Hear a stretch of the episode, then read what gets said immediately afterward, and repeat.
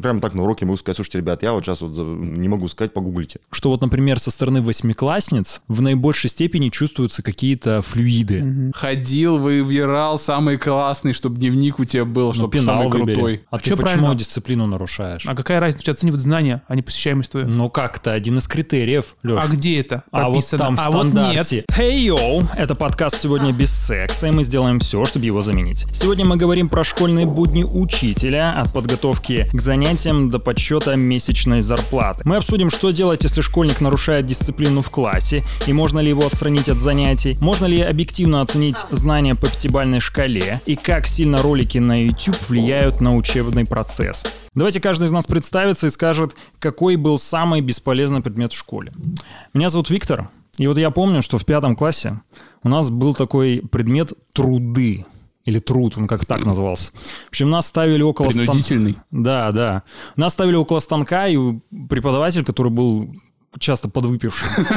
Вот представляешь, вот я просто думаю, это какая, как это называется это? Безалаберность. Безопасность. Безопасность, да, должна быть, ну, в классе. Да. Он пьяный, мы стоим у станков и вот вытачиваем эти детали. Я все время боялся, что у меня там палец застрянет. Меня зовут Дима. Самый бесполезный предмет в моей жизни — это черчение. Ненавижу черчение. Самое главное, я не понимаю, зачем оно необходимо, учитывая то, что сейчас есть э, программа типа тогда автокад. Автокада тогда не было, мне кажется. Да был он, просто лицензию никто не покупал. Меня зовут Алексей, и самый бесполезный предмет — это ОБЖ. На самом деле я узнал о том, как э, себя вести в каких-то ситуациях и как первую помощь оказывать из кино больше, чем с ОБЖ. А я помню, мне рассказывали, как вот эти костры делать. Такой костер типа квадратик или как он там. Да, и когда в общем, пригодился... ты вот так выкладываешь вот эти веточки. И когда это тебе пригодилось? Ну, пригодилось. Я вот и понимаю, что если останусь в лесу один, я ну. этот квадратик выложу. Меня зовут Михаил. Вообще, на самом деле, довольно иронично, но мне в целом класса 10 не очень нравилось учиться в школе, и как-то ко всем предметам я испытывал смутную неприязнь в силу того, что в одно время меня со мной очень много занимались родители, мама прям так развивала культуру, и мне в школе было, честно, скучновато. Вот, а потом в какой-то момент, ну, все понимают, что с этим получается, да, когда ты так это слегка подзабиваешь на учебу, немножко осознав свое величие, и вдруг внезапно приходит момент, когда весь класс убежал вперед, и ты остался немножко сзади. И вот я в такой системе догоняющего развития этой неорганической модернизации, вот это жил класса до 10 а потом перешел в замечательный Сун Сургу, и там мне уже все предметы нравились довольно в равной степени. А вот какой предмет ты преподаешь? Преподаю историю общества знаний и права. Вот когда у меня было обществознание где-то в 10 классе, я помню, преподаватель прям пришла, и сразу объявила, ребят, те, кому нужно обществознание как профильный предмет для ЕГЭ, мы с вами занимаемся в особом формате, мы прям как бы вас натренировываем, и действительно это дало в конечном счете результат. А те, кому не нужно, ну, там как-нибудь сориентируемся по оценкам. Вот как вы считаешь, этот вообще подход применим вот сейчас в современном образовании? Ну, вообще в современном образовании есть такая практика, называется дифференцированное обучение. Ну, это вот умное название, собственно, для этого процесса. То есть, по большому счету, да, можно разделить класс, выделить людей, которым нужен предмет на углубленном уровне, остальным дать его на базовом. Вот единственный момент, что с формальной точки зрения вот, образовательный стандарт, он должен реали- быть реализован. Многие вещи, они как обозначены, что вот есть вещи, которым ученик должен научиться, а есть вещи, которым он должен получить возможность их освоить. И, собственно, ну, такой, такой практика, если она нормально, без каких-то злоупотреблений внедряется, в том духе, что задние парты сидят в телефонах и не делают ничего, а вот первые три человека, они работают. Ну, в общем-то, это, это технология педагогическая. Ты сталкивался с этим, с учетом, что ты преподаешь, я так понимаю, девятая гимназия, да, это элитная угу. даже считается заведение ну, учебное? Одна из лучших, наверное, да, да так есть вообще хантинг вот со стороны каких-то компаний на уровне школ? Потому что на уровне университетов, это, насколько знаю, уже да, есть такая практика, а на уровне школ. Ну вот в последнее время к нам, да, из IT-сектора приходят компании, которые говорят, что они хотели бы начинать работать уже с ребятами где-то с этого уровня.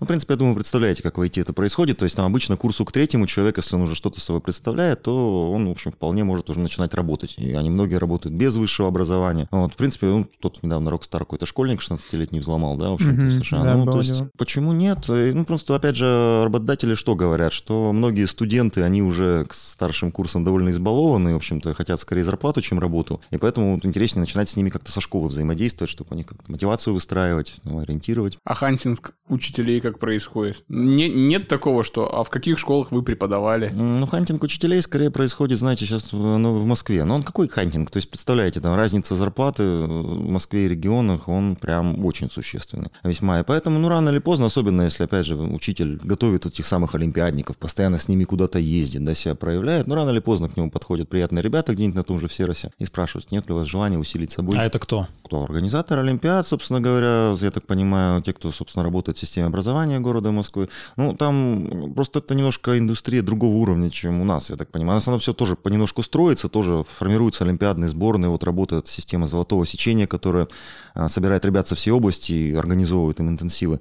Но в Москве это все реализуется уже несколько лет подряд и на таком уровне, что вот у меня отдельные мои коллеги, а они что говорят, что ну, вот я, я не знаю, как людей к Олимпиадам готовить. Вот у нас да, в Свердловской области, потому что в Москве вот их там собирают сборную Москвы по очень жесткому отбору. У них сборы, как у настоящих спортсменов, по несколько недель тоже в закрытых лагерях, где с ними работают профильные тренеры. Ну и, естественно, ну там что в итоге получается, что там по любому предмету победителей призеров Олимпиад больше, чем может там, в любом другом регионе вообще. А учителей из регионов тоже в Москву ходят? Так они уезжают понемножку. В принципе, ну, даже, ну, у нас из гимназии, может, не так много, у нас как-то вот коллектив достаточно держится, но есть отдельные элементы. Mm-hmm. В Сочи там тоже, кстати, довольно мощная система. В принципе, там Сириус, довольно крутой лагерь, который периодически mm-hmm, каждый да. год набирает смены талантливых школьников. Ну, я вот знаю несколько человек, которые уехали в Москву, и все у них хорошо.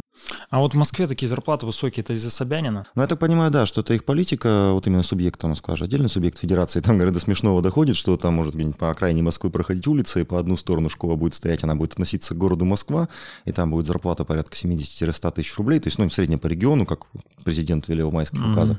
А с другой стороны улицы будет школа, которая относится к Московской области, и там это по-другому работает, да, то есть там все, разница будет разительная, да, да, то есть там большие... Можешь деньги. сказать, сколько средняя зарплата по Екатеринбургу? Ну, по Екатеринбургу как у нас велено, какая у нас средняя зарплата, ну, собственно, по области? По факту, по ну, факту. По факту, слушайте, мне трудно сказать, в общем-то, но я так понимаю, что в школе, видите, как зарплата формируется? А это же не то, что вот, вот есть ставка, да, ставка, еще 18 часов, это вот 3 часа в день можно работать, да, примерно, но, естественно, ставка, ну, честно, прям в тарификации не очень силен, но очевидно, что если ты работаешь на 18 часов в день, у тебя зарплата будет стремиться скорее к какому-то нижнему порогу. Директору школы это, естественно, тоже не нужно. Да, ну, про это много пишут в интернетах, да, что это, ну, вот у него задача, что у него средняя зарплата по школе должна быть, понятно, Высок. средняя по области. Ну, 40 тысяч, да, получается? А, ну, условно так, да, вот угу. в среднем должна вот такая по школе быть зарплата, и поэтому к этим 18 там добавят еще, например, да, часов, чтобы их там было 26-27, например, классное руководство, которое, кстати, сейчас довольно неплохо оплачивается, что там, опять же, президентского финансирования. А, может, еще какая-то административная обязанность, там, олимпиадки курировать, например, или там правовой работой, ну, заниматься. То есть за это доплачивают? Да-да-да, то есть там все понемножечку из этого формируется. Поэтому оплата учителей очень сложная. Угу. А есть вот какие-то там факультативы, дополнительные занятия оплачиваемые? Да, вполне. В школе это прям? школа может, кстати, между прочим, если вы обращали внимание, на школки немножко по-разному называется. Вот некоторые МБОУ СОШ, а некоторые МАОУ. Вот да. в чем момент, что если школка не зарабатывает ничего, да, вот на таких доп. доп. услугах, это официально, то есть школа заключается она договор. МБОУ. Да, она МБОУ, и там что получается? Это низшая ступень пищевой цепочки, то есть она, например, не имеет права сама выбирать подрядчиков по контракту. Вот если она конкурс объявляет, самого дешевого вот она должна выбирать.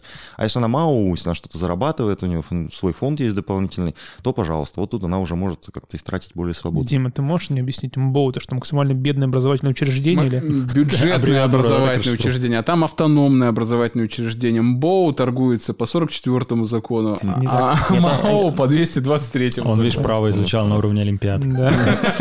Нет, я на самом деле был участником Всероссийской Олимпиады по истории 2000 какого? Седьмого, наверное, и восьмого годов. Проиграл москвичам, Дим. Да не проиграл москвичам. Я, получается, был первый в городе Чите, потом был первый в Забайкальском крае, потом меня отправили в Новгород. Этот mm-hmm. всероссийский этап проводился в, э, сначала в Новгороде первый год, потом в городе Тула. И каждый раз, когда я туда приезжал, суть задания состояла в том, что первая часть задания мы проходили какой-то тест, а потом начиналось творческое задание, и вот здесь, как по мне, всегда была какая-то вкусовщина. Вот в те года, когда э, я этим занимался, нам предлагали написать некое сочинение, эссе в духе, какой исторической личностью вы восхищаетесь, какая историческая Путин. личность внесла наиболее там весомый вклад в развитие российского государства и так далее. И в первый раз, когда я приехал, я решил немножко так пойти на провокацию, я написал, я восхищаюсь Иваном Грозным. И к тому моменту я, ну, увлекался действительно историей, ну, вот я могу признаться вам всем, как только я получал... Камин-аут, учеб... Дим. Камин-аут, да. Как только я получал учебники по истории, такие со свежим ароматом, они-то вот только-только свежие, в начале года. Ты их получаешь. И я за неделю его прочитывал. Но мне было просто интересно. Вот ничего ему не могу с собой поделать. Просто интересно. И потом просто на уроках руку поднимал, меня даже не спрашивал. Дим, тебе не должно быть стыдно за это. Мы уважаем. Ну, меня так называли ботаником, что я вообще ничего не понимаю, что вот сижу в книжках и так далее. Ну, в общем, я к тому моменту прочитал уже три или четыре монографии, специализированных по Ивану Грозному, кучу всяких учебников по истории, написал там здоровенное эссе, по пунктам расписал почему, почему, почему. В итоге меня вызвали на комиссию, и задали мне такой вопрос, который меня поставил в ступор. А вы согласны с тем, что вас бы там казнили? Как по мне, так это просто непрофессиональный вопрос э, с точки зрения историка, потому что здесь отношение не мое должно быть, ну, как личности, которая могла бы жить в тот исторический период, а просто как объективная оценка хода российской истории. Вот смотри, по поводу зарплат. Ты репетиторствуешь дополнительно? Конечно, я да? что, я ж Это каждый учитель делает или нет? Ну, смотрите, учителю по физкультуре, ну, наверное, хотя тоже он может работать в фитнес-центрах, а вот кого будет готовить учитель ОБЖ, например, в свободное время, я не знаю. Вот, МЧСников. А, ну, наверное, как-то так. Значит, а, ну, тут видите, вопрос таков, насколько предмет востребован на ЕГЭ. То есть обществознание, понятно, это самый массовый предмет после русского языка и математики профильной. Ну, естественно, всегда... Есть запрос, да? Что, гигантский, Все гуманитарии. А я недавно, если вы читали мою страницу ВКонтакте, писал пост про репетиторство, он такой немножко сумбурный получился, но у меня вообще идея была, что, в принципе, человек разумный, он вполне способен, наверное, сам приготовиться к госэкзамену, по крайней мере. Там достаточно шаблонные задания, в общем-то, вполне известный контент, и можно все это А сделать. чем это вызвано тогда? Так вот, я тоже про это раздумывал. Ну, слушайте, вот насколько сейчас, мне кажется, среди взрослых людей, вот коучи, всевозможные психоаналитики распространены, то есть вот желание каким-то образом на аутсорс создать часть своей ответственности за свою жизнь, да, и какие-то вот свои действия. Ну, как-то это, по-моему, и туда тоже на детей транслируется. Ну, Ощущение, ощущение успешности. Раз я буду заниматься с репетитором, то, то у меня все получится. Баллов, да? Ну, по крайней мере, ну, слушай, нет, в этом есть определенная здравая мысль, то репетитор, он, он точно знает, да, вот структуру ну, должен, по крайней мере, наверное, да, знать структуру экзамена, вот как-то материал уметь подать в определенном, ну, как-то порядке, да. В принципе, задание посмотреть, верно вы их делаете, неверно. То есть вот такие вещи. И это, да, вот тут в каком-то смысле это, наверное, разумно все-таки работать с репетитором. Тем более тут какая беда, мне потом в комментариях пришли, там, отцы некоторые, ну, значит, разгневаны отчасти. Слушайте, поймите же, человек один раз в жизни сдает экзамен, он один раз его сдаст и больше никогда к нему не вернется. Вполне возможно, имеет смысл вот все этот момент, всю подготовку, структурирование, составление графика переложить вот именно на аутсорс, по сути. Да, освободить время для чего-то другого. Тем более, что действительно в 11 классе, учитывая то, что людям нужно сдать 4 экзамена. А еще на вечеринки нужно ходить. Ну, там, да, как-то это тяжело. Ну, хотя нет, есть люди, которые успевают совмещать, но, как правило, те, кто действительно ставит перед собой какие-то серьезные цели, а если представляете, у нас сейчас поступление на бюджет, например, это вещь такая довольно конкурентная. Причем тут на кону стоят хорошие деньги. Вот у нас был тоже прецедент, э, молодой человек что-то не добрал балл или два по обществознанию и не, вот, не попал, по-моему, на скидку в высшей школе экономики. Там, получается, у них есть либо бюджет, либо в зависимости от количества баллов, там разная скидка разного уровня.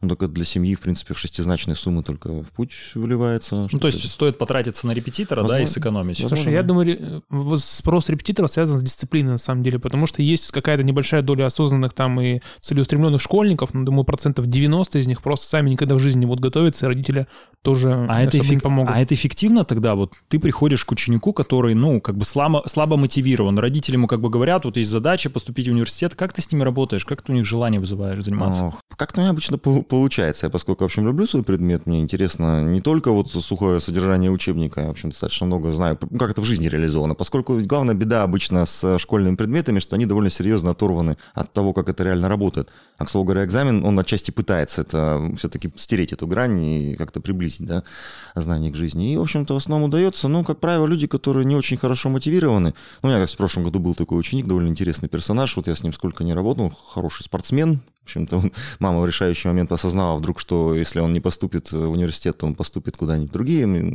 вооруженные силы и прочие такие места. Вот. А сам ЧВК. Он, да, по ощущениям, он сам вообще абсолютно не был обеспокоен этим вопросом. Ну, как-то так. То есть вот сразу мы с ним решили, что вот ему нужно там эти 45 баллов или 42, там сколько он хотел. А, ну и все, вот, вот выберем такие задания, по ним выполняем работы, и все. Это минимум, да, сам? Да, он понатаскался, в общем, Ничего, что хотел, он сейчас? А, честно говоря, он, по-моему, куда-то собирался поступить на спортивный менеджмент в РГППУ по-моему, примерно туда и попал, в общем -то. Есть ли у тебя какие-то, ну, такие маленькие профессиональные секреты, как заинтересовать ученика в дисциплине? В дисциплине, слушайте, тяжело. И вообще, по идее, на самом деле, по-хорошему, да, дисциплина бы, она не должна быть проблемой, если у вас ученики на уроке все время чем-то заняты. Чем, в телефоне сидят заняты. Немножко армейский способ. Нет, но вообще, по идее, вот у нас все время обучали всяким интересным сингапурским методикам, у них вот принципиально идея, что не должно быть вообще бесполезной информации, которая ну, просто так транслируется. Да? То есть они получили порцию информации, дети обязательно должны с ней поработать. То есть там весь урок должен проходить прям постоянно, что они должны что-то делать. Вот вообще, ну, практика показывает, что люди любят чем-то заниматься и как раз не любят не делать ничего. А у нас же самая главная беда-то в школе какая, что вот приходит ребенок, сколько, особенно самый такой ужасный, там, восьмой класс, например, да, вот там, пик пубертата. И вот что он должен сделать вместо того, чтобы бегать, веселиться и играть? То есть он должен сесть, да, замолчать, сложить ручки и делать ничего некоторое время, да, ну, естественно, это вызывает протест. И по уму бы хорошо его чем-нибудь занять. Ну, я, конечно, честно говоря, вот что-то про нарциссизм мы вначале говорили, это я сам люблю поговорить немножко, поэтому страдаю от того, что иногда приходится. Ребята, давайте сейчас вам расскажу, как все было, значит, вот вы послушайте, станете умными. Вот, а, ну да. И, но... и сам куда-то уже да, в свою да, историю ну, улетаешь. Зачем да? свою? Ну, всероссийскую. Да, всероссийскую, всемирную, да, вот это вот все. Вот, а, но по, по большому счету должно было бы быть так, вот, чтобы они постоянно были чем-то заняты, и тогда проблемы не будет. Школа, на самом деле, это все-таки, ну, какая-то у нас немножко странная, но система. Да, и, в общем-то, по большому счету, дети, которые туда попадают, там какое-то время варятся, вот у них некоторые эти системные моменты все-таки вырабатываются, да. Если их сразу вот этот курс вести, что вот я не просто так пришел вас развлекать, да, вот все-таки я учитель, вы ученики, что я вот понимаю, зачем я здесь, что я тут делаю, вы давайте тоже поймите. Ну, в принципе, большинство на это реагирует нормально. То есть как-то так. Плюс э, там на самом деле много всяких чисто технических вещей, этих публикалочек, что там урок должен начаться не просто того, что «А, дети, а ну-ка откроем тетради, сейчас я вам расскажу, это Петр Первый, значит, Петр Первый, запишите, значит, 1682 год, начало правления, очень, очень интересно. Нет, конечно, то есть там начинается со всяких моментов, ну, как дети должны себя почувствовать, что они там себе думают, что они там сами формулируют тему урока. То есть там много вот этих чисто таких технических вещей. Я помню, когда я представлял о том, как я вот зайду в класс, если я буду учителем, я хотел ориентироваться на какие-нибудь фильмы. Знаете, нужно сделать, чтобы это было так, эпатажно. Ты заходишь и, например, такой берешь какой-нибудь, сминаешь листочек, выбрасываешь его в урну и говоришь, типа, все, мы как бы будем обучаться к каким-то моим стандартам, установкам, и на, и на ребят это воздействует. Учитель новой волны. Вот как ты себя вот ставишь перед новым классом вообще? Слушайте, да, тоже такой, конечно, вопрос, который обычно задают учителям. Вот как вот так вот заходить? Ну, я на него отвечу, как обычно отвечает. А вот, как заходить в хату. Да-да-да, вот примерно так. А вот рецепта нету. Значит, смотря какая хата, да, во-первых, да, смотря кто вы, в общем. Все это, конечно, очень... Надо просто смотрящего вырубить сразу. Да, да, Ну да, вот я бы не советовал, конечно, в школе такое практиковать. Ну, на худой конец, если вы попали в какую-нибудь МБОУ СОШ номер 228 на окраине, не знаю, знаете, да? Отдельного субъекта федерации. 228 вряд ли что-то хорошее это может быть. Да, вот э, там, конечно, может и так. Но смотрите, в принципе, вот повторюсь, а вот в школе есть эта выстроенная система. Ну, опять же, вот я, допустим, довольно давно работаю, да, в гимназии. То есть, в общем-то, меня уже, в принципе, знают ко мне, когда приходит новый класс, уже примерно понятно, кто я, кто они и так далее. Попадаете вы в новую школу, как я, когда начинал педагогическую карьеру, вообще ничего не понимал, что делать. Я, в принципе, довольно случайно там оказался. И, ну, и, конечно, это был мрак. То есть, там, да, пока вот не... А это как-то потом со временем получается. То есть, либо ты из школы выпадаешь, либо ты в нее встраиваешься, и вот эта система начинает работать на тебя. То есть, повторюсь, вот тот момент, что дети на самом деле в школе, они примерно понимают, зачем они там. Женщины,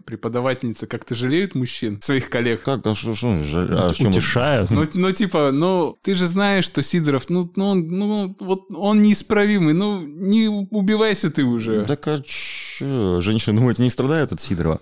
Не, на самом деле, я как-то в свое время встречал одного такого чудесного человека, он как раз преподаватель ОБЖ, значит, он, по-моему, полковник, кажется, в отставке, то есть такой бывший военный дядечка, как-то раз, так, на философию его пробило, значит, он рассуждал на тему того, что вот все-таки женщина в школе это серьезно, это работа, то есть это прям социальная роль такая, она, ну, все, тетенька учительницу все себе представляют. А вот мужчины в школе в этом всегда есть что-то подростковое и хулиганское, ну и, в общем-то, как-то, наверное, вот взаимодействие зачастую так и строится, что тетеньки, возможно, иногда, да, конечно, относятся снисходительно. Слушай, а как климат вообще в школьном коллективе? Там, где ты работал, по крайней мере, защищая друг за друга горой или наоборот там? Да нормальный климат в принципе, что я вот нигде не встречался с какими-то прям супер лютыми конфликтами, подставами. Конкуренции там какой-то не возникает? Нет, работаем как работаем. Ну нет, конкуренция даже Мне на самом деле больше неплохо. часов. Да, ну вот это, да, возможно, иногда. Но опять же, как видите, вот сейчас в школе же какая история? Учителя-то в очередь, строго говоря, не стоят на работу. В, ну вот в гимназию, наверное, стоят. Да и тоже нет. Видите, какая история? В гимназии надо работать серьезно. То есть это же, как же, вот я, опять же, когда попал вот в девятую гимназию после первой 36 школы,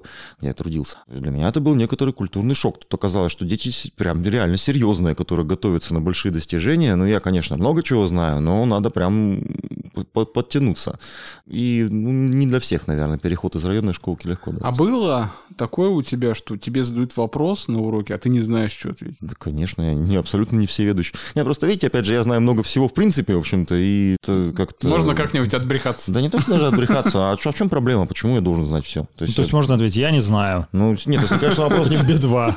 Если вопрос, конечно, не в духе, там, учитель, сколько будет два умножить на три? Просто я поделюсь личным опытом. Я в свое время был аспирантом в Юракадемии, и в рамках аспирантской этой нагрузки вел пару групп угу. по административному праву. И каждый раз перед семинаром, перед практическим занятием я сидел всю ночь и прорешивал эти задачки, как последний дурак, потом приходил и печально осознавал, что никто эти задачи не решал. И вот я там, как макака, Ты около ботан, Дим. доски объяснял, что и как и почему. Не, ну это естественно, это какой-то минимум, это, правда, необходимо. Курок я всегда готов. Не, ну, просто вопросы, правда, бывают разные, и, ну, серьезно, я не могу знать, наверное, всю историю всего Слушай, человечества за все время. Мне кажется, учитель должен это говорить. Самая лучшая информация — это та, которую ты найдешь сам и расскажешь нам об этом на следующем уроке. Это, это психологический это, прием, это да, стандартный какой-то? прием, но я не знаю, мне он кажется уже ну, несколько заезжен. Я прямо так на уроке могу сказать, слушайте, ребят, я вот сейчас вот не могу сказать, погуглите.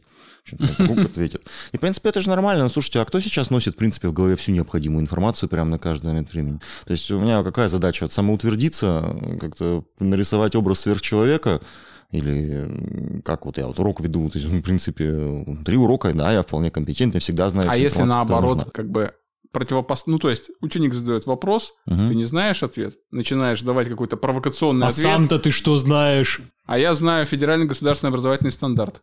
Ты отвечаешь каким-то провокационным образом, и наоборот рассчитываешь на то, что с тобой начнут спорить. Вот насколько уместен спор на таких вот дисциплинах, как у тебя, как способ достижения какого-то педагогического эффекта? Ну, слушайте, почему нет? Если это действительно именно содержательный спор, собственно, тому, что происходит на уроке, то да, ну, вполне, тем более, ну, вы сами знаете, в юриспруденции той же самой масса спорных вопросов, да, достаточно неоднозначных, на которые вполне можно было бы подискутировать.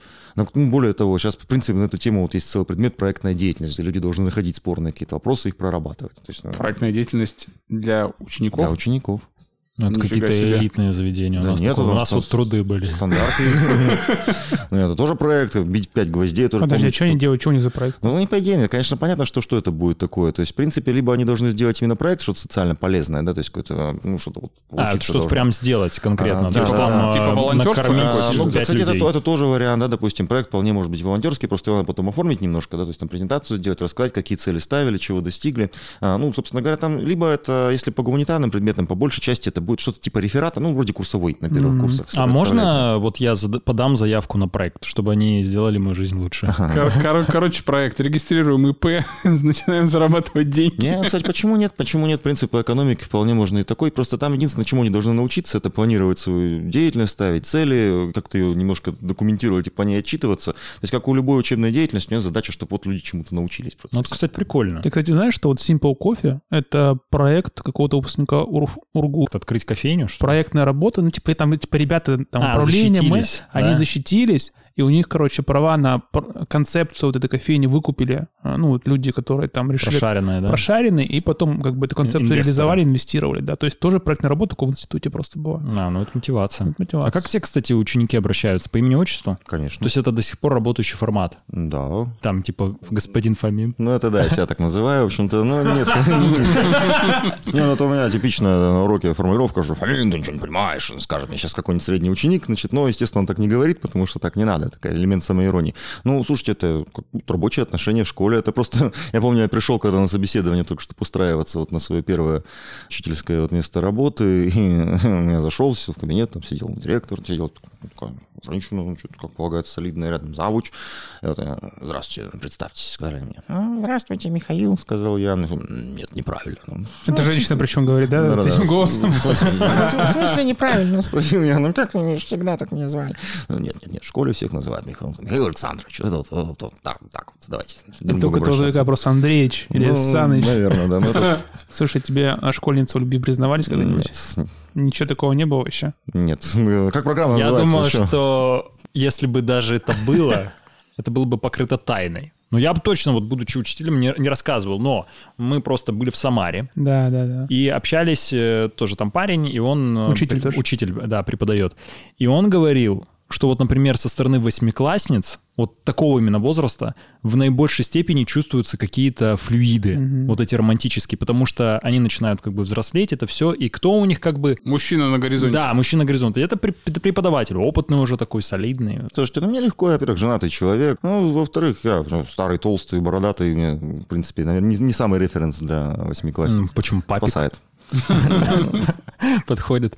Ты к ним обращаешься на вы или на Да, ты? на вы. На Ну, вы, да? Как это быстро довольно выработалось. Я когда пришел в школу, я почему-то, ну, как-то думал, что это вот нормальные социальные роли, то есть они ко мне на вы, я к ним на ты. А почему-то как-то быстро это изжил. Ну, не знаю, мне так удобнее немного. Мне кажется, это прикольно. На самом деле это формирует какой-то, ну, модель поведения, знаешь, Уважение. между людьми с детства, да, уважение и так далее. Этикет, да, такое? А вот одеваешься ты как? Ну, у нас в школе принят деловой стиль одежды, поэтому я там рубашечку каждое утро глажу, брючки всякие, вот эти вот все. И э, школьники также, да? Ну, должны. Но Но не они всегда. ходят. Ну, нет, там и всегда найдется некоторое количество товарищей, которые вот принципиально будут бунтовать, тем более веяние моды, они, сами знаете, Типа ужасные. Мажорики какие-то? что Да ли? нет, ну просто, знаете, вот это уж когда было это с этими заниженными носочками, что обязательно Мгм. волосатая лодыжка торчала немножечко. Вот Да, такое. кстати, Оно- тоже укороченный а, носочек. Так оно вроде как и деловой стиль, вот, а с другой стороны, допустим, да, понятно, что завуч, например, да, она не очень обычно ценит подобные А, изыски. Так может ей объяснить, что это бизнес-кэжуал? Мгм, мгм, Слушай, а мгм. зауч это второй человек в школе после директора или нет? Ну, завуч, что такое, кто такой завуч? Завуч — это заместитель директора, то есть А. обычно несколько, они делят функционал. Ага. По учебной работе. так Ну, я, я думаю, да, еще Ну, у нас как, вот есть два завуча по, ну, заместителя директора по учебно-воспитательной работе, которые параллели курируют, то есть там старшее звено, среднее звено. Вот э, замдиректора по правовой работе, должность которой я числился в этом году с удовольствием, значит, э, замдиректора по воспитательной работе, это главный массовик, затейник всегда. Это ты был. Нет, я был по правовой, это, собственно, который с девиантами всякими, значит. С девиантами? А, ну, да, да, да. непослушные дети. Да, да, да, вот это все. Ой, Который это бьет их, в смысле, это ты? Ну, зачем? Что? Кто? Гумани, гумани, школа гуман. Зачем? А вот, а? Вот как ты с ними работал? Вот это Ну, как это, интересно. помните, вот этот был мимасик про собаку, которая не кусает, а делает больно по-другому? Значит, это вот э, примерно вот такая работа. Не, ну, в принципе, на самом деле, ведь кого угодно можно при желании вот, вот довести до состояния дискомфорта. В чем смысл вообще такой вот правовой работы? Это социальный контроль, да, он нарушает норму, к нему применяется санкция, поскольку бить людей нельзя. Это типа считается как школьный психолог или... Не, не, не, школьный это отдельно. Нет, Школьный- это Это, это, после, работе, это да? после завуча по правовой работе вот ты человек, психологу. Да, вот человек нарушает, собственно говоря, например, какую-то норму. Да, во-первых, кстати, сейчас нельзя его хватать за шкирку, никуда тащить и там ругать плохими словами. Это неправильно. Надо вызвать родителей. Все беседы должны проводиться. А Это они должны хватать за ширку и бить. Да, да, да. По уму, пожелательно после этой беседы. Вот, а, собственно, и да, это тоже со временем приходит. Я же поначалу как? Я же был очень добрый человек. Я не, люблю с кем ругаться. Мне, в принципе, на самом деле, вот лично самому как-то вот то, что там нас торчит вот эта вот волосатая лодыжка из носочка, меня вообще абсолютно никак не трогает. Ну, вот есть устав школы. да, Ну, главное, чтобы не у девочки, да? Ну, наверное, да, это было бы желательно. Тут, тут сажаешь его перед собой и начинаешь до него докапываться. Главное, чтобы до, до какого-то момента вот довести, когда вот родитель почувствует, что он виноватый, что школьник почувствует, что он виноватый. Когда стандартные вопросы, там, зачем ты пришел в школу? Учиться. Так почему ты не учишься тогда, занимаешься всяким? Он говорит, вот сейчас сколько можно? Уже девятая гимназия, ну тут, тут смотри, ну, что он тебе сделал плохого, там, что ты вот, значит, тут разрушаешь светлый облик, который строился сколько там, 150 с лишним лет. Ну, и вот, Разрушаешь волосатыми да, да, ногами. да, да, вот это все, собственно. Ну и рано или поздно, конечно, у человека начинает как-то что-то внутри. Ну, как, либо он устает уже от этой беседы, ему хочется, чтобы она кончилась. Так, а при чем, здесь всё- прав- при чем здесь правовая А, работа? ну вот это что, в чем смысл? Что вот он нарушает устав, да, мы его, получается, возвращаем обратно в правовое поле. Ну, плюс там еще, на самом деле, это гигантский э, аспект профилактики, да, потому что школа должна выполнять огромное количество воспитательной работы, взаимодействие с правоохранительными органами, постоянно ходят в школу, там тоже какие-то свои Ходят, мероприятия. да? Конечно, полиция обязательно несколько раз в год, ТКДН, Федеральная комиссия по делам несовершеннолетних, прокуратурка очень любит приходить. Но они очень- ходят к вам, ну, как к, э, к административному персоналу. Нет, школь- школь- со школьниками А, общаться. а То что они говорят? Ну, что, Я да. когда учился, ко мне ни разу никто не Вот я приходил. тоже, я помню, только нам наркоконтроль какой-то приходил. Ну, вот сейчас, вы упразднили, да, после этого, видимо. Ничего не спрашивают, не бьют ли вас? Да, да нет, ну как они там приходят, вот что полиция, допустим, она по правонарушению обычно ходит, э, по профилактике правонарушений, там приходит тетенька из отдела по делам работы, ну, по делам несовершеннолетних, ну и начинает им рассказывать, что если вы хоть раз что-нибудь украдете, то с этого момента все, значит, небеса обрушатся на землю, вступит в силу административная юрисдикция, возможно, привлечение к уголовной ответственности. Что они обычно говорят? Вот прокуроры там борются с коррупционным поведением, ну и, в принципе, там про законность всякую рассказывают. А взятки вообще в школе дают кто-нибудь? Ну, как... Вот за что, кстати? За, за оценку, за оценку, да? Зачем? А кому, кому особо нужна эта оценка? А у меня, у меня одна четверка в четверти, мне нужны пятерки. Нет, да, кстати, вот как сейчас к оценкам относятся? Слушайте, ну вообще понятие оценки на самом деле оно довольно оценочное. Вообще, что такое оценка? Ну вот, вот допустим, сделали задание, вам учитель сказал, хорошо, молодец. Это оценка? В принципе, оценка. А вот то, что вот обычно у нас от двух до пяти, это называется отметка. Вот, и, в общем-то, ну, как сказать к ним отношение? Ну, ты ставишь их? Конечно, ставлю. А куда деваться? Накопляемость должна быть, объективность оценивания в конце. То есть, когда четвертную вывожу оценку, у меня должно сколько-то стоять Там же что-то складывают, делят. Да, что-то да, да, да, да, среднеарифметическое, средневзвешенное иногда еще вводится по отдельно. Сейчас у нас есть, умеют электронные а дневники. А это вот смотрите, каждой работе присваивается некоторый вес. То есть, допустим, какая-нибудь э, четвертная контрольная работа, у него вес 10, например, а у ответа на уроке просто у него там вес 1. Кстати, справедливо, мне кажется. Вес, это же условная как бы вещь такая. А, нет, она почему? Прямо сейчас же электронные дневники, в принципе, везде работают. То есть, они вполне это умеют делать. То есть, в принципе, там просто выставляется, что столбик отметок, ему присваивается значение, что это за работа. А, то есть прям присваивается да, да, да. И, электронный дневник ведется, да? Да чаты с родителями, ты там в чатах состоишь? О, сейчас я тоже, опять же, отчислился еще из классного руководства. Ну, в принципе, знаете, что на самом деле это не самое, наверное, веселое занятие состоять в родительских чатах, потому что там кипит какая-то жизнь, наверное, которой лучше как классный руководитель не касаться, если вы хотите сохранить психическое такое равновесие и прочее. Поэтому я, например, что сделал? Вот классе, которым руководил последние два года, то есть я сделал такой однонаправленный чат, такой канал, где я вещал, то есть надо что-то довести до родителей, я им туда писал. Чтобы они не могли писать. В Телеграме, да, наверное? Да, ну не в Телеграме, а в WhatsApp, по-моему, там где-то все. Вот. И, соответственно, что? То есть, если что-то кого-то возникает конкретный вопрос, то он мне его пишет. Вот, потому что иначе это что получается? То есть, один человек напишет вопрос, кто-то его обязательно пояснит, кто-то прокомментирует, у кого-то возникнет особое мнение, и там раздув получится... А там мемы скидывали какие-нибудь? Там вот эти, знаешь, открытки поздравительные. А, это да. С днем учителя. Ну вот, да, я поэтому... Кстати, поздравляю. Спасибо. А, да, да, да. Да, сегодня же день учителя вообще. Так собрались-то как адресно. Аллилуйя. По вашему прошлому-то с эскорницы не было профессионального дня, да? Так у него каждый день профессиональный. Ну что, на работу как на праздник, Не, ну на 14 февраля, наверное, празднует. Наверное. А вот такой момент. Вот я зашел к тебе на страницу ВКонтакте, она у тебя довольно насыщенная, активная, да, где у тебя там личная жизнь публикуется. Вот вообще в школе к этому нормально относятся? То есть то, что там как бы ученики могут наблюдать за тобой? В школе, да совершенно нормально. Ну, не считая, конечно, вот всяких таких оказий, как недавно было, что учителя тоже люди, что там тетеньки постили себя в купальниках, хорошо это или плохо. Но я же ничего такого не делаю. То есть у меня, в принципе, есть какой-то внутренний фильтр того, что стоит публиковать, что не стоит. Понятно, там себя откуда-нибудь в разгар вечеринки я, наверное, не буду постить, в общем-то. Или... Ну, а как ты вообще относишься к тому, что в купальнике себя, допустим, девушки не могут постить, или ты себя не можешь там на пляже запостить? Ну, слушайте, у нас общество такое, какое есть, в общем-то, да, оно нервное, оно взвинченное, оно местами, вот, ну, же как понимаете, что, вот опять же общество, кто этим обычно занимается? Этим занимается группа активистов, угу. да, которые очень легко себя потом за это самое общество выдают. Но мне кажется, по большому Мизулиной, счету... да, вот это? Да, там, там большинству-то людей было бы, наверное, все равно, и может даже нормально, но вот, к сожалению, этот перекос, он Короче, есть группа моралистов, которая всем мешает. Ну, это же так обычно и происходит. Там же был случай где-то, по-моему, то ли в э, Татарстане, то ли в Башкортостане, что там какой-то активист исламский затравил учительницу за то, что у нее когда-то, там, 10 лет назад, она в посте что-то аним, что-то из аниме и какими-то косплеями занималась. То есть вот он это разыскал, и там потом реально завалил все инстанции письмами о том, как это ужасно. Ну и, к сожалению, понятно, что да, у нас власти обязаны на любые заявления реагировать. А как что такое реакция? Это всегда проверка. Ну и тут надо сказать, что это даже не всегда что-то ужасное, но просто, опять же, учителя тоже люди довольно нервные зачастую. И когда к вам приходит там, из департамента образования там, запрос, например, придите, поясните. То есть это само по себе уже неприятно. Но, к сожалению, у нас система не может по-другому работать. То есть если есть запрос, на него должен быть ответ. В мое время как бы не было принято того, чтобы ученики жаловались, ну или родители жаловались на учителей в какие-то административные инстанции. Максимум, до чего доходило, это там идем к директору и выясняем отношения. Когда уже в ВУЗе учился, я уже краем уха слышал то, что люди начинают жаловаться там в всякие надзорные органы на учителей и так далее. Как будто бы люди начинают эти отношения, такие, ну, иногда довольно-таки личные, между там учеником и учителем, юридизировать. Вот сейчас много таких реально прецедентов, когда вы идете там в официальном порядке, даете объяснения по поводу конфликтов с учениками. Ну, у нас в школе, по-моему, даже и не было такого никогда. То есть у нас, в принципе, директор достаточно системно этим занимается, да, вот эта работа постоянно с родителями ведется, чтобы если у них возникали какие-то вопросы, чтобы они шли к ней. Да, mm-hmm. эти вопросы как-то решались. У родителей было ощущение, что от них не просто так отмахнулись. А, ну, правосознание растет у населения довольно серьезно. Да, Сейчас же у всех права. И, кстати, между прочим, само государство для этого немало сделало, постоянно продвигает эту мысль, что образование это услуга. А если это услуга, и меня не устраивает качество, я куда иду? С продавцом ругаться? Зачем я пойду в Роспотребнадзор, пожалуйста. В принципе, логично же, да? В общем-то, и если нам так долго рассказывали о том, что вот образование то же самое, почему люди себя должны вести по-другому? Но мне кажется, это довольно нормальный подход. Э, я вот всегда был против этого понебратства некого и снисходительного, снисходительного отношения стороны преподавателей к студентам.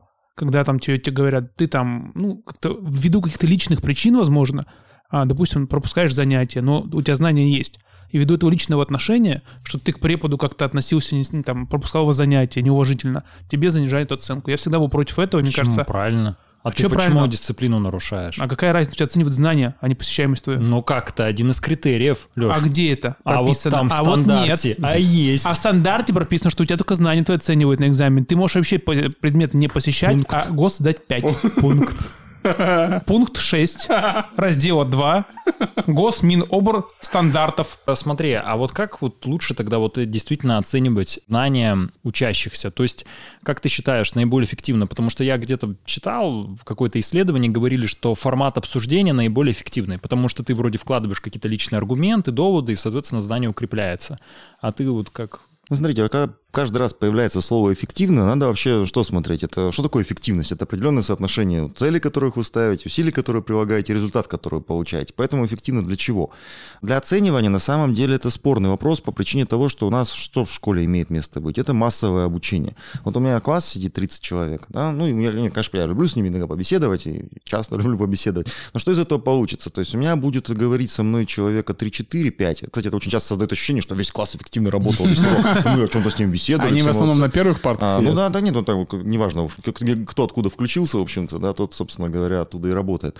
Вот, а, но вот представьте, вот у меня урок 40 минут, то есть я сколько могу с каждым учеником поговорить, вот, чтобы обсуждение, даже если каждому слово дать, он сколько проговорит, потому что я еще какой-то материал должен там туда Полторы минуты. Ну, примерно даже меньше. Вот, собственно говоря, это то, что он успеет. Вот это эффективно за 40 минут одну минутку. Согласен, разумно, да. Опять же, вопрос оценивания. Ну вот смотрите, у нас задача какая? Школа все-таки это бюрократическая система, у которой должен быть вот этот результат в виде документа государственного образца, это аттестат, да, и сданный экзамен. И вот у нас задача, сколько у нас выпускников, где-то миллион в год, да, получается, а примерно 11 классы выпускают. И вот нужно их всех свести к определенной шкале, чтобы они могли потом эти результаты подать в вузы. А тут как-то вот как ни крути, ну вот эффективность все равно получится, ну, как мне кажется, ниже среднего.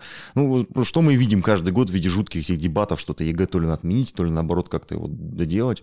Ну вот. А ты вот как считаешь? Что именно? Ну вот ЕГЭ. Вот я вот я вот сторонник ЕГЭ, прям mm-hmm. активный. Слушайте, мне тоже нравится. На самом деле, во-первых, уже, ну сколько, несколько лет, там лет пять, наверное, работаю в системе ЕГЭ, то есть я его проверяю. В принципе, мне нравится, как он меняется, мне нравится, какие задания там появляются. Да и плюс вот эта сама идея, вот я когда поступал в 2001 году, то есть что это было такое? Ну, я, ладно, я в Сунце учился, то есть я просто сдал единый экзамен, опять же, сунцевский.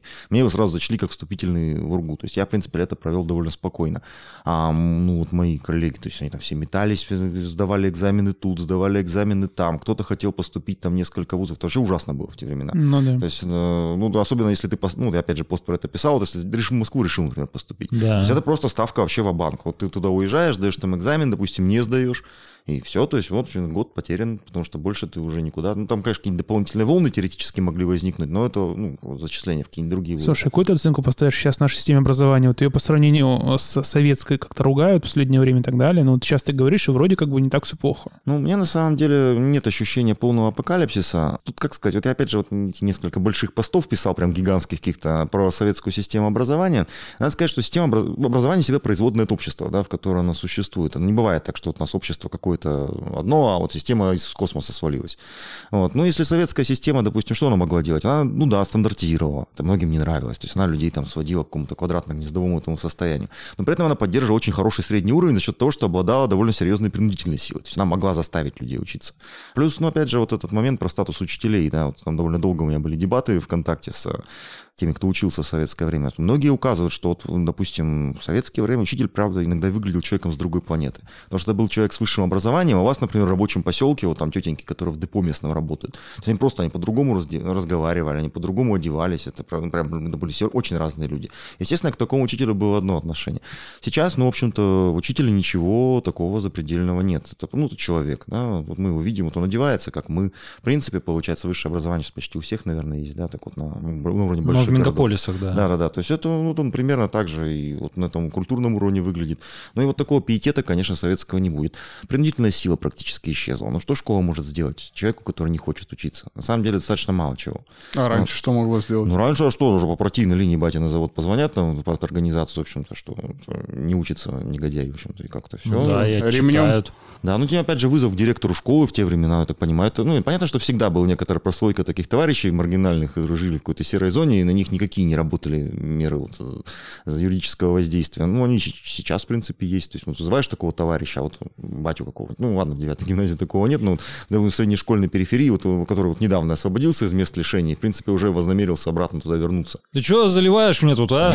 Ну, Образование свое. Вот, вот, да. Ну, я вот э, 6 классов, и что, вот добился? Мы университет Советов не кончали? Ну, ну, успешный человек. Вот, и, в принципе, да, или позиция, да, вот я тебе ребенка сдал, ты учи, это твоя работа. В общем, да, ну, что, что, что с ней сделать?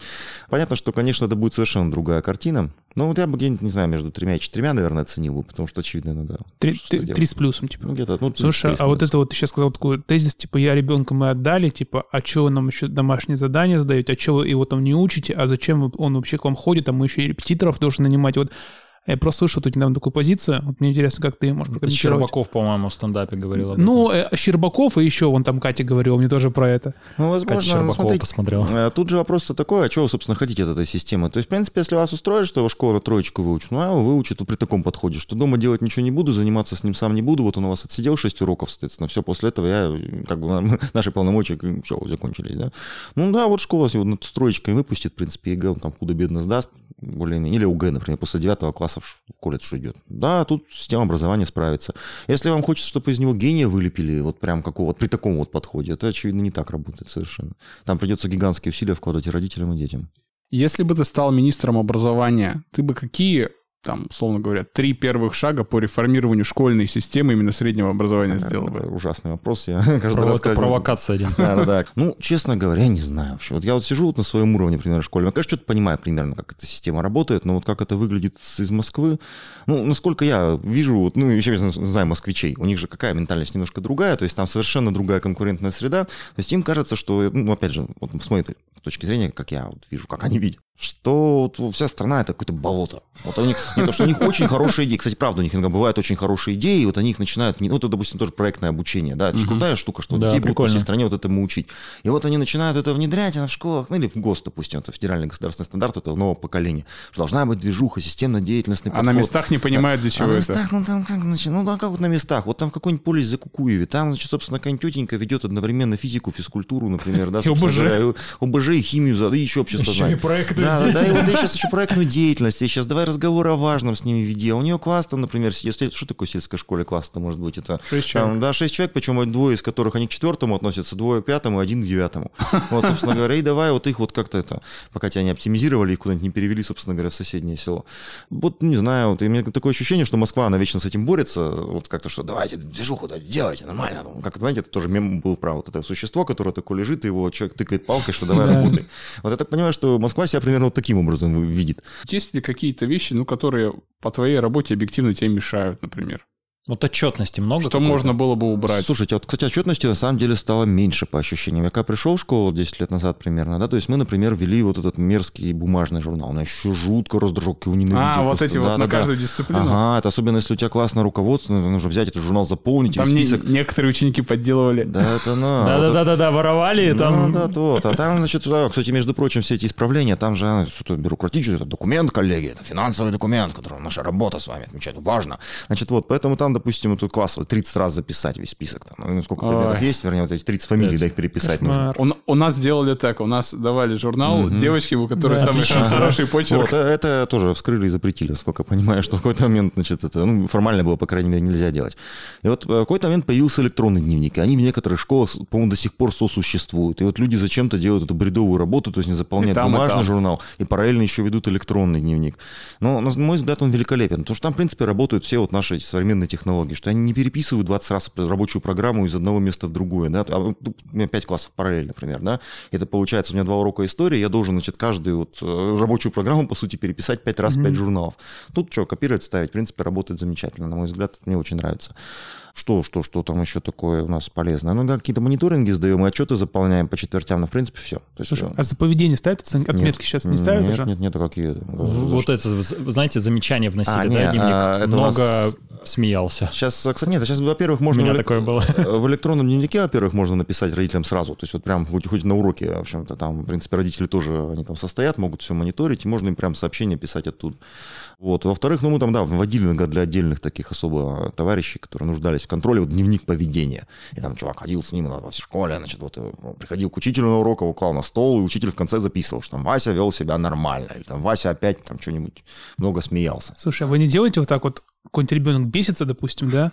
Ты так звонишь по видеосвязи, показываешь родителям, как ребенок, да, себя ведет. Ну, вот, нет, пока нет, не было необходимости. То есть я правильно понимаю, сейчас у детей нету дневников бумажных? Ну нет, почему где-то ну, есть? То есть, в принципе, как школу, как от школы зависит. То есть, это по... же просто ты каждый раз перед э, первым сентября А ходил, голову ты не забыл? Ходил, выбирал самый классный, чтобы дневник у тебя был, чтобы ну, самый выбери. крутой. Можешь три главных качества учителя назвать? О, господи, это вот я прямо сейчас оказался на мотивационном семинаре перед э, у нас в начале года, когда любит администрация такое приводить.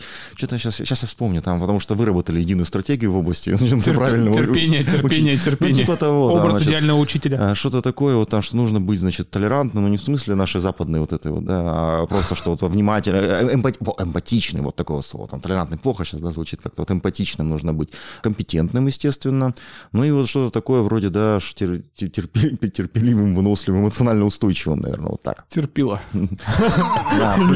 Это плохой конец своей презентации. Включился профессиональный жаргон, наконец раскрылся облик. Ну, Дим, мы толерантны ко всем, даже к терпилам. На этом сегодня все. Слушайте нас на Apple Podcast, Яндекс Музыки, ВК Подкасты. На Apple Podcast ставьте 5 звездочек и оставляйте отзывы. На Яндекс Музыке нажимайте сердечки. Так вы на нас подпишетесь и поможете в продвижении. Также у нас появился телеграм-канал No Sex Today. Там мы выкладываем анонсы, бэкстейджи, наши фотографии и другой очень модный контент. Делитесь информацией о нашем подкасте с друзьями, коллегами и учителями, бывшими и действующими. Увидимся через две недели в следующем выпуске подкаста «Сегодня без секса». Всем пока, учитесь хорошо. Учитесь отлично. Всем пятерок. Учитесь плохо. Woche